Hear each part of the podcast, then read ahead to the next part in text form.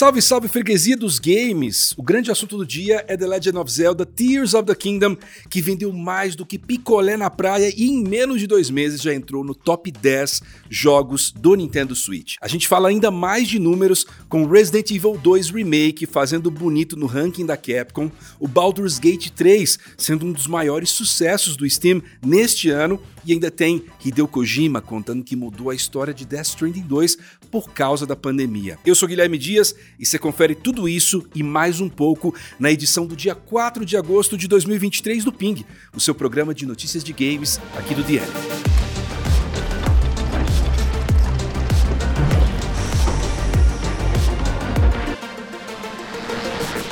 Que The Legend of Zelda Tears of the Kingdom seria um grande sucesso comercial não é uma surpresa para ninguém. O que surpreende mesmo é o tamanho desse sucesso em tão pouco tempo. Em menos de dois meses, Tears of the Kingdom já se tornou um dos jogos mais vendidos do Nintendo Switch. A Nintendo revelou no seu relatório financeiro do último trimestre que o novo Zelda vendeu mais de 18 milhões e meio de cópias entre o lançamento, que aconteceu no dia 12 de maio, e o dia 30 de junho, que foi quando eles fecharam o relatório. Esse segundo trimestre do ano foi o de maior sucesso em vendas de games próprios, os first party, desde o lançamento do Switch. Sobre o Tears of the Kingdom, considerando que a gente está em agosto, esses números devem ter subido ainda mais, mas vale dizer também que esse valor de vendas aí é mais da metade do que o Breath of the Wild vendeu de 2017 até hoje. Os números mais recentes da empresa dizem que o Breath of the Wild passou das 30 milhões de cópias. Hoje o top 10 do Switch é encabeçado pelo Mario Kart 8 Deluxe, seguido por Animal Crossing New Horizons e Super Smash Bros. Ultimate, e aí tem depois o Breath of the Wild em quarto lugar e Tears of the Kingdom lá em nono que deve subir, né, como eu falei, ainda mais no ranking. E fica o convite para você não apenas conferir a nossa review e julgamento do Tears of the Kingdom, como também dar uma olhada nos nossos tutoriais que a gente fez do jogo, né? Eu mesmo fiz um guia de exploração do subsolo de Hyrule e um compilado de dicas para você ganhar rupees. É só ver lá no canal do DL.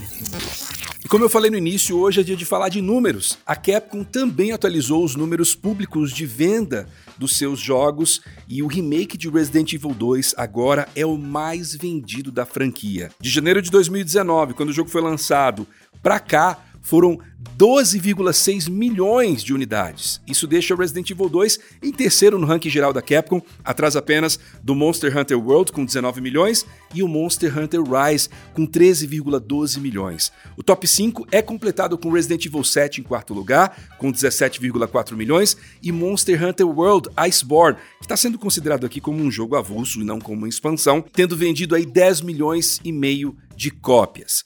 Vale dizer que os outros grandes títulos da Capcom lançados em 2023 já estão lá no ranking. O Resident Evil 4 Remake saiu em março de 2023 e vendeu 4,9 milhões de cópias. Está em 15º lugar. E o Street Fighter 6, que foi lançado em junho e não teve muito tempo para gerar vendas antes do relatório, está em 59º do ranking, com 1,9 milhões de cópias. Agora, sobre números de algo que acabou de sair, vamos falar de Baldur's Gate 3, que está estourando no Steam. Em seu primeiro dia, o game teve um pico de 472 mil pessoas simultâneas, quase meio milhão de pessoas jogando o game. E isso coloca ele como o segundo maior lançamento do Steam em 2023 em jogadores simultâneos, atrás apenas do Hogwarts Legacy, né, que foi um baita sucesso também. No dia do lançamento, ele perdeu nesse quesito apenas para o Counter-Strike, e pro Dota 2, né? Mas é realmente difícil vencer. Estão sempre entre os jogos mais uh, jogados do Steam em jogadores simultâneos. O Baldur's Gate 3 está disponível no momento apenas para PC, mas ele chega ao PS5 em setembro. A gente aqui não recebeu o acesso de review antes do lançamento, mas em algum momento aí a gente vai postar nossa resenha, então fiquem tranquilos.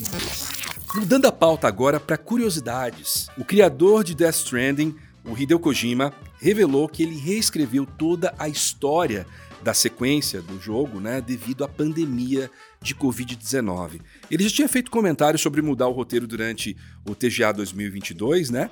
E numa entrevista ao site japonês Natalie, ele explicou que a vivência da pandemia impactou a sua interpretação da história que ele estava fazendo para o Death Stranding 2. O Kojima disse que a essência do jogo não mudou, mas que os eventos do mundo real podem sim ser comparados de certa forma ao enredo. E ele contou ali que a pandemia levou a equipe a reestruturar o roteiro inteiro e rever a ideia de conexão já que durante a pandemia as conexões digitais foram muito proeminentes, né? E o Death Stranding é um jogo sobre pessoas se conectando. Eu confesso que eu não entendi muita coisa do que ele falou, mas acho que tudo isso vai fazer sentido quando o próximo game sair. O Death Stranding 2 ainda não tem uma data de lançamento, mas tem rumor aí apontando para 2024. Assim que a gente souber mais, a gente avisa por aqui.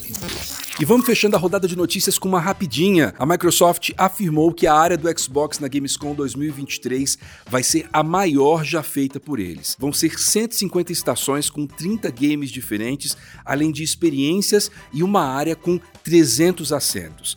Entre as demos disponíveis lá, vai ter Stalker 2, Payday 3, a expansão Phantom Liberty do Cyberpunk 2077 e Armored Core 6. O evento de abertura da Gamescom acontece no dia 22 de agosto e a gente, como sempre, vai fazer live por aqui para acompanhar, então fica ligado no dia 22 no canal do The.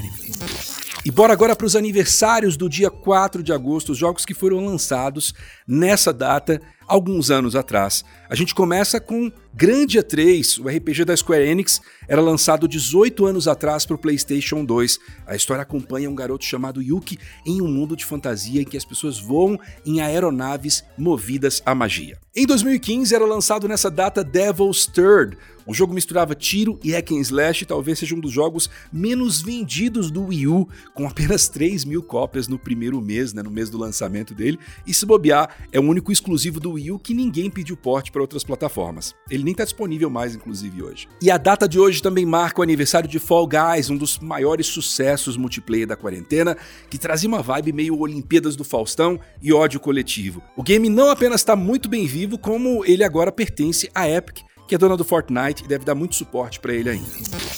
E assim a gente encerra mais uma edição do Ping. A gente volta na segunda-feira com mais novidades. Desejo para vocês um ótimo fim de semana. Joguem bastante, descansem bastante e sempre acompanhem a gente tanto em podcast, no seu agregador preferido ou também no YouTube. Segunda-feira a gente está de volta. Tchau!